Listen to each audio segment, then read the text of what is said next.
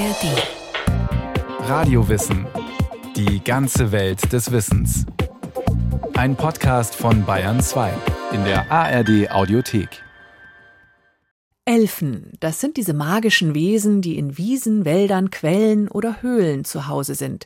Man kennt sie aus Märchen, Kinderbüchern oder auch aus dem Roman Der Herr der Ringe. Elfen begegnen einem in dem Computerrollenspiel World of Warcraft oder auch einfach auf Island. Dort spielen die Elfen eine ganz besondere Rolle.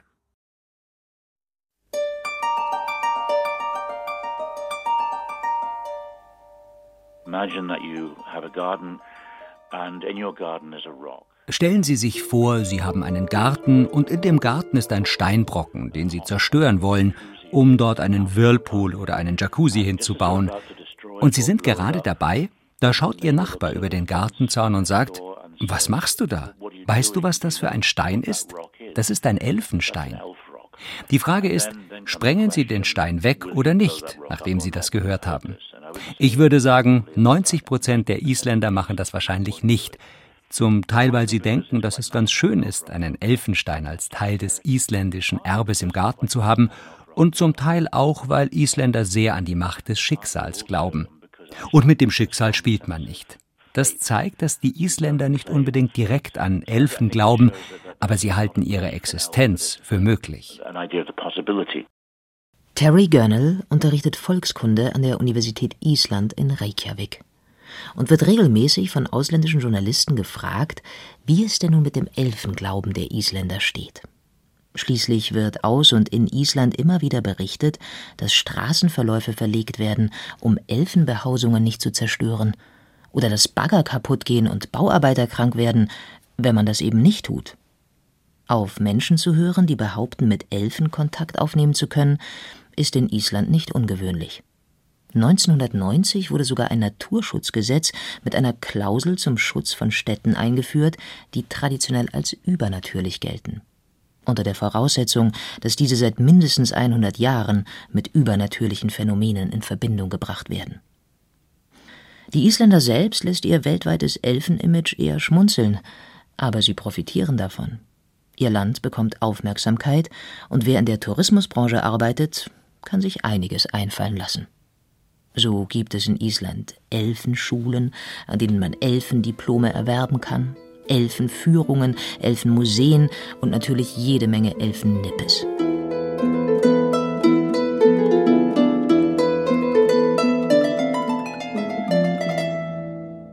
Wer dabei jetzt an zarte Wesen mit Flügelchen denkt, die im Wald Reigen tanzen, sollte diese Vorstellung erst einmal wieder aus seinem Kopf verbannen.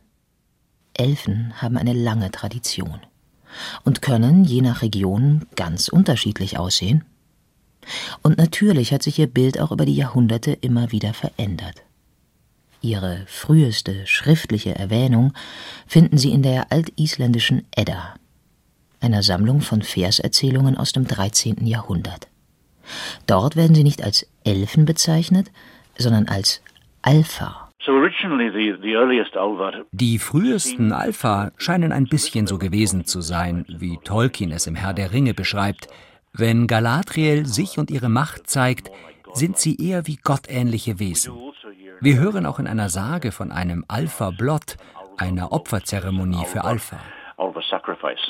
J.R.R. Tolkien war als Professor für Altenglisch an der Universität Oxford mit der altnordischen Literatur bestens vertraut und entlieh ihr Figuren mit der Absicht, daraus eine englische Mythologie zu erschaffen. Ganz bewusst sollten seine Elfen keine kleinen, niedlichen Wesen sein. In der deutschen Übersetzung von Lord of the Rings heißen sie deswegen auch nicht Elfen, sondern Elben. Eines dieser Elbenvölker, die Vanir, sind besonders schön und edel. Ihr Name erinnert an Vanir, eine Bezeichnung, die in der nordischen Mythologie für bestimmte Götter verwendet wurde und wiederum auch als ein Synonym für das Volk der Alpha gelten kann.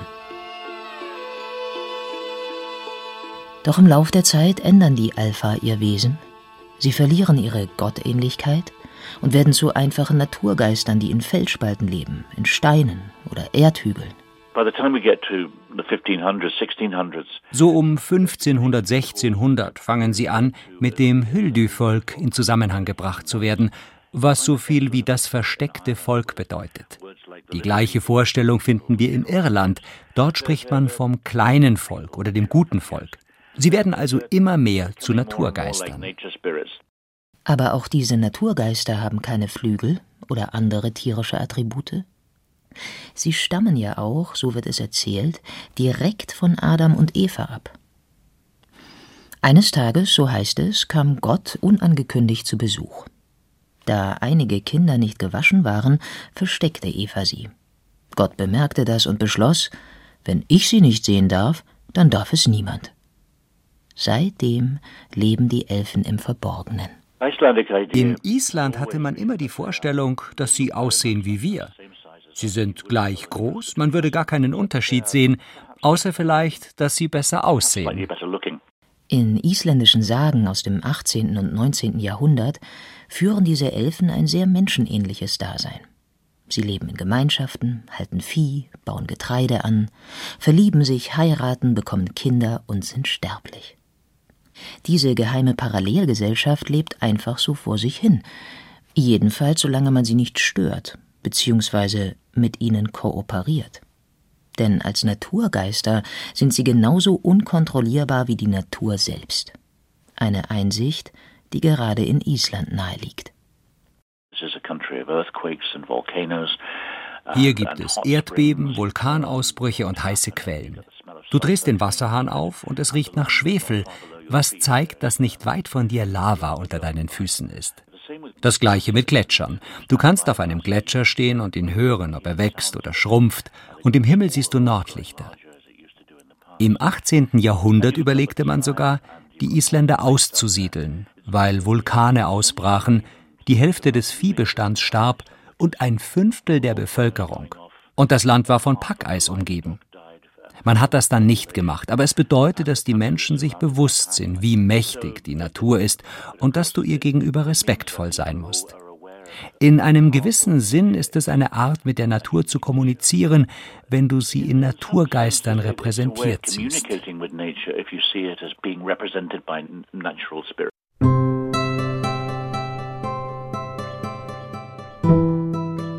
Vielleicht ist der Glaube an das Hüldi-Fulk in Island auch deshalb noch vorhanden, weil das Land erst 1000 nach Christi christianisiert wurde. Und weil diese Christianisierung auch anders ablief als zum Beispiel in Mitteleuropa oder Norwegen.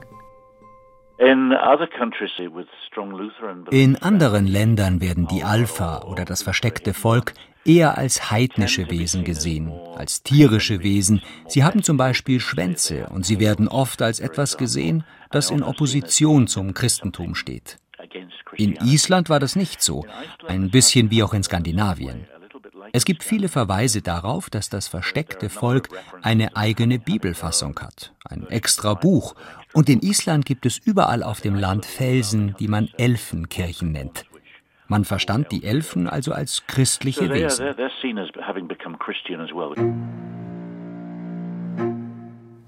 Wie stark der Glaube an Elfen vor der Christianisierung war, darüber kann man letztlich nur spekulieren, denn es gibt davon keine schriftlichen Zeugnisse. Die breite Bevölkerung konnte weder lesen noch schreiben. In ihrem Buch Untote, Riesen, Zwerge und Elfen zur Konstruktion populären Aberglaubens seit dem frühen Mittelalter zeigt Dr. Susanne Dinkel auf, wie sehr das Wissen über Elfen von der sehr einseitigen und ideologisch gefärbten Quellenlage abhängig ist. Nur Christen schrieben über Elfen. Die Gelehrten haben natürlich auch nicht überprüft, gibt es denn diesen Brauch oder gibt es denn unbedingt diese Vorstellung. Man musste das Christentum durchsetzen und es ist natürlich territorial unterschiedlich passiert, hing auch von Gelehrten und Geistlichen zu Geistlichen ab. Das heißt, die Rekonstruktion von Glaubensvorstellungen über Totengeister, über Elfen geschieht primär aus Quellen einer sehr uniformen gelehrten Elite.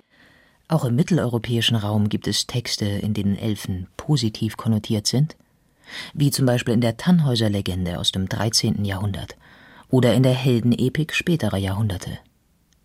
Elfen sind hier freundliche Wesen, die das Schicksal der Menschen positiv beeinflussen können. Doch gleichzeitig sah die Kirche in Mitteleuropa im vermeintlichen Elfenglauben der Bevölkerung eine ernste Bedrohung und bemühte sich darum, Elfen mehr und mehr zu verteufeln. Im wahrsten Sinne des Wortes. Es war eine geglaubte Gefahr darin, weil die Vorstellung existierte, dass die Bevölkerung diesen Elfen Rituale gegenüber erfüllt, beziehungsweise dass sie Opfer bringt und ihnen gedenkt. Und Bräuche, die gelebt werden mit Opfergaben, befürchtete man als besonders tief in der Bevölkerung verwurzelt und damit natürlich als Gefahr, dass die Menschen nicht das Christentum annehmen, sondern weiterhin den heidnischen, was ja als ganz schlimm und negativ abgewertet wurde, weiterhin frönen. Wahrscheinlich zählten Elfen wie Untote, Wiedergänger oder auch Zwerge und Riesen ursprünglich zu den Totengeistern. Man sah in ihnen also Geister Verstorbener, die auf die Lebenden beschützend wie schädigend einwirken konnten. Für die Kirche war diese Vorstellung ein Problem, denn es gab für diese Totengeister keinen Platz im christlichen Weltbild, jedenfalls nicht von Anfang an. Da gab es natürlich die Lebenden auf der einen und die Toten auf der anderen Seite. Aber was macht man jetzt mit den sich zeigenden Toten? Das war natürlich doppelt gefährlich. Über Jahrhunderte hinweg fand dann eine kirchliche Diskussion statt, in dem letzten Endes dann das Fegefeuer etabliert wurde, das spätestens seit dem 12. Jahrhundert bekannt war, in dem nun diese Totengeister einen Ort bekamen, umfunktioniert als arme Seelen und damit konnte man auch dann, wie ich habe jemanden gesehen, ich habe meinen Ahnen gesehen oder einen Totengeist gesehen, dann konnte man sagen, Moment, das sind arme Seelen, die ermahnen dich ständig, dass du ein gottgefälliges Leben führst, beziehungsweise du kannst dem auch zu Hilfe eilen, indem wir, was wir als Ablassbriefe kennen, ein, beten, Gaben, Opfer und so weiter im Namen der Kirche spenden und damit die Verweildauer im Fegefeuer zu verkürzen. Eine andere Möglichkeit, den vermeintlichen Glauben der Bevölkerung an Elfen zu zerstören, war es, diese zu Dämonen zu machen, vor denen man sich schützen musste. Die Elfen wurden zu Hexen, und es wurde ihnen Übelstes nachgesagt. Bei uns sind dann tatsächlich in den theologischen Diskursen Elfen als ja Wahnsinn bringende, Krankheiten verursachende Wesen injiziert in die Gesellschaft als populärer Glauben auch damit begründet, dass man Krankheiten sich als was Lebendiges vorgestellt hat. Also als Lebewesen, die einen irgendwie schädigen, einen anfallen. Und da wiederum wird es jetzt spannend, denn da haben wir aus der breiten Bevölkerung Bräuche im Sinne von Schutzmaßnahmen. Hier können wir tatsächlich sagen, dass die Angst existent war, dass man von Elfen neben anderen niedermythologischen Wesen wie Zwerge oder Unholden anheimgesucht wird. Da gibt's zum Beispiel Amulette, es gibt Runenstäbe, Talismane und da ist tatsächlich eingeritzt, dass es vor Elfen, Unholden, Teufeln schützen soll, was schon zeigt, dass die alle gleichwertig dämonisch unter dem Begriff des Teuflischen subsumiert wurden.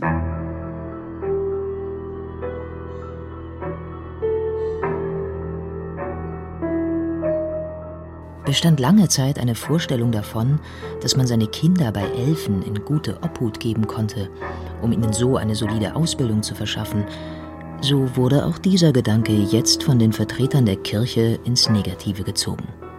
Elfen wurden zu Kinderdieben, zu Hexen, die Kinder stehlen, um sie dem Teufel zu bringen. Das ist dieses typische Wechselbalgmotiv, dass die Frau, die Mutter, der Vater am eines Morgens, ich sag's mal ganz einfach, an der Wiege steht und erkennt das Kind nicht mehr.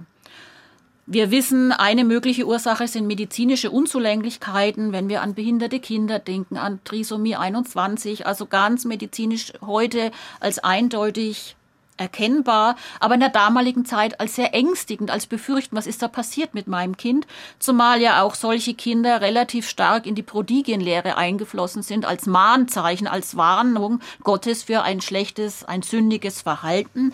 Und insofern hat sich damit durchgesetzt, dass das eben die Elfen sind, die die Kinder gestohlen hätten und gegen ein schlechtes Kind, ein dämonisches ausgetauscht hätten. Und so kommt auch unser heutiges Wort Hexenschuss ursprünglich von den Elfen. Diesen wurde nachgesagt, hervorragende Bogenschützen zu sein. Sie besaßen also die Gabe, aus der Ferne Menschen zu treffen, ihr Schicksal zu beeinflussen. Diese Fähigkeit wurde im Christentum dann dahingehend umgedeutet, dass Elfen den Menschen Krankheiten anhexten, ihnen buchstäblich ins Kreuz schossen. In ähnlichem Sinn geht auch der Albtraum auf die Elfen zurück, erklärt Susanne Dinkel der Alp oder die Elfe, das sei dementsprechend was, was auch im Schlaf quälen könnte, auf der Brust sitzt und drückt jemanden. Und das ist, was auch Luther bereits erzählt hat, dass seine Mutter gequält wurde durch Elfen, indem sie an ihnen gelitten habe. Also die man sich dann so wirklich vorgestellt hat, die auf dem Menschen sitzen und auf der Brust drücken und ein schwere Gefühl verursachen. Das kommt auch aus dieser Ecke heraus. Martin Luther lag sehr daran, den Glauben an alle nichtchristlichen Wesen komplett zu tilgen. Im Humanismus findet die Dämonisierung der Elfen ihren Abschluss und Höhepunkt.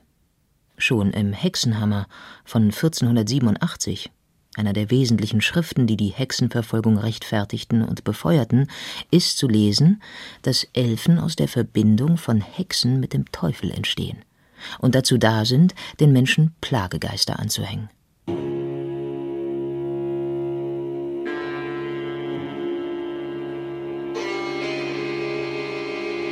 Man könnte also denken, dass das Christentum den Elfen den Todesstoß versetzte. Doch dem ist nicht so. Denn hätten sich die Kleriker in ihren Schriften nicht mit ihnen beschäftigt, wenn auch nur um sie schlecht zu machen, wären sie vielleicht völlig in Vergessenheit geraten. Ihre Bekämpfung führte also auch zu ihrem Weiterleben, wenn auch jetzt unter anderen Vorzeichen.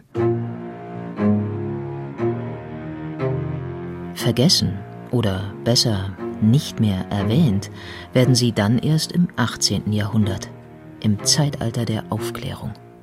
Der Aufklärung verrät so allerlei in Vergessenheit. Wir haben ja eine völlig andere Gesellschaftsstruktur mit der Aufklärung. Die Rationalität nimmt den Siegeszug an und damit ja auch die Rückdrängung der Deutungshoheit alleinig durch die Kirche. Was ja bedeutet, dass viele Geschichten, Geschehnisse, die man mythisch erklärt hat, jetzt naturwissenschaftlich entziffert werden konnten. Brauche ja nicht darüber reden, dass die Erde dann auch nicht mehr als Scheibe, sondern als Kugel angesprochen werden durfte und konnte. Und dementsprechend wurde dann auch eine Neubewertung eingeläutet, dass das alte Aberglauben ist und ein Zeichen für Dummheit, für Rückständigkeit, für Ungebildetsein. Und damit auch eine Art, äh, man spricht nicht darüber, weil wenn ich darüber rede, dass ich daran glaube, dann könnte ich ja mich negativ outen und als dumm und rückständig eingeschätzt werden. Im 19. Jahrhundert jedoch erwachen Elfen, Trolle und Zwerge wieder zu neuem Leben. Die Vertreter der Romantik kehren sich vom reinen Vernunftglauben der Aufklärer ab, sehen aber auch die Kirche kritisch, denn diese habe die wahre, echte und alte Kultur der Deutschen zerstört. In einer Zeit, in der Deutschland geografisch ein Fleckenteppich aus Klein- und Mittelstaaten ist und Klassenschranken immer noch das gesellschaftliche Leben bestimmen, suchen die Romantiker nach einer gemeinschaftsstiftenden Kultur und finden sie bei den Germanen.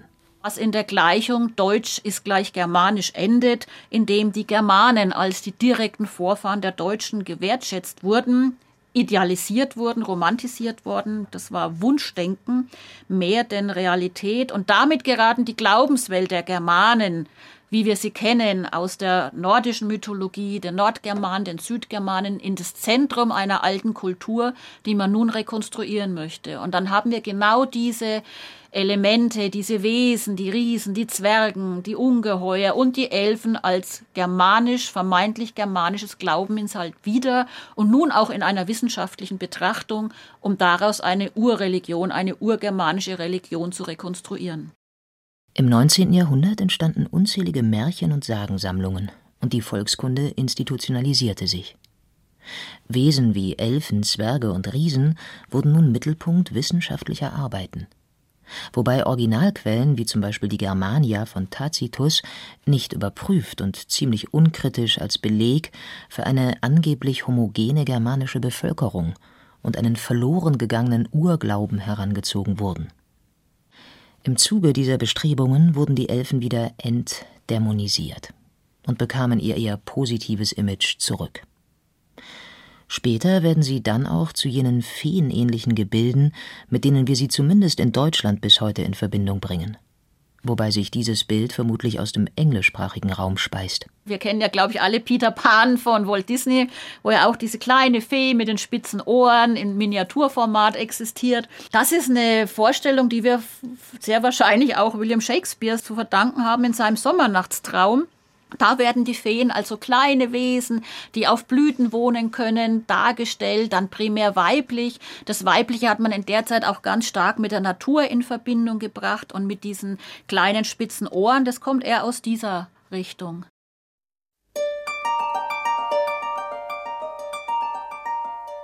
Bei den Isländern jedoch sind die versteckten Leute nach wie vor menschenähnliche Wesen.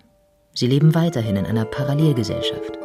Aber sie fahren interessanterweise nicht Auto und haben auch keine Smartphones. General image tends to be that they, they are associated with the old. Das generelle Bild, mit dem sie in Zusammenhang gebracht werden, ist das alte Leben auf dem Land. Und das ist so, weil die frühesten Geschichten im 19. Jahrhundert gesammelt wurden. In einer Zeit, in der jeder in Häusern lebte, die aus Torf und Stein gemacht waren mit Grasdächern, ein bisschen wie die Hobbithäuser im Herr der Ringe. Aber inzwischen sind die Menschen in Betonhäuser gezogen. Die Elfen aber sind gewissermaßen in einer Geschichtenwelt verhaftet geblieben, in der sie die Nationaltracht tragen und Gras auf den Dächern haben. Terry Gönnels Kollege, Waldimar Tryggvi Hafstein, hat dazu eine interessante Theorie. Das Hüldi-Fulk verkörpere die alte ländliche Tradition und die alten Werte die seit der Industrialisierung und Urbanisierung im Verschwinden sind. Während die Elfen früher für das Wilde und andere standen, bilden sie heute die alte vertraute Welt ab und deren Bedrohung. Somit gehe es in den vielen Berichten von Elfen, deren Zuhause von Baggern, also moderner Technik, bedroht werde, auch um bedrohte kulturelle Identität und sozialen Wandel.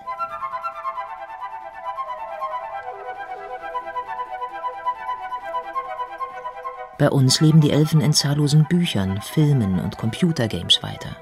Ob nun als edle Wesen wie im Herr der Ringe, als Blutelfen wie in World of Warcraft oder als flatterige, zarte Wesen la Tinkerbell. Weder das Christentum noch die Aufklärung konnten den Elfen den Gar ausmachen. Und sie scheinen, darin sind sich Susanne Dinkel und Terry Gurnall einig, ein tiefes menschliches Bedürfnis zu erfüllen. I think ich denke, die Fragen der Journalisten sagen in vielerlei Hinsicht mehr über die Menschen anderer Länder aus als über die Isländer. Menschen anderer Länder möchten, dass diese Magie existiert und dass die Geister, mit denen sie in ihrer Kindheit aufgewachsen sind, noch immer irgendwo leben.